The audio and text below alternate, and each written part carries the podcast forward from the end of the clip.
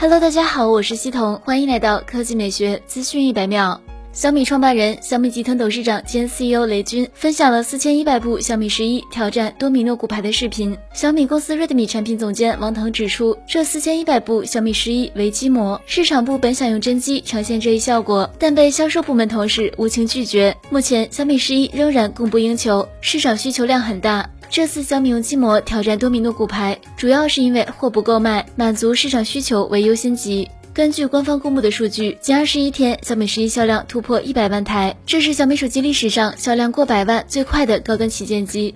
接下来来看苹果。苹果公司中断与现代起亚协商电动汽车研发合作的消息传出后，导致该公司股价下滑。当日，现代汽车集团市值总额一天内蒸发了约人民币七百七十四亿。现代汽车称，该公司目前并未与苹果公司进行有关无人驾驶电动汽车的谈判。而在一个月前，现代汽车还证实正在与这家科技巨头进行早期谈判。上个月传出苹果与现代汽车正在讨论自动驾驶电动汽车合作事宜的消息后。之后，有关企业股价曾大幅飙升，但随着现代起亚本月八日宣布未与苹果合作时，现代汽车、起亚、现代摩比斯等等有望受益的企业股价大幅跌落。但当天这些企业的股价均出现小幅上升。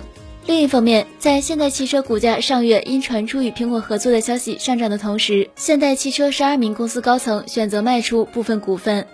好了，以上就是本期科技美学资讯百秒的全部内容，我们明天再见。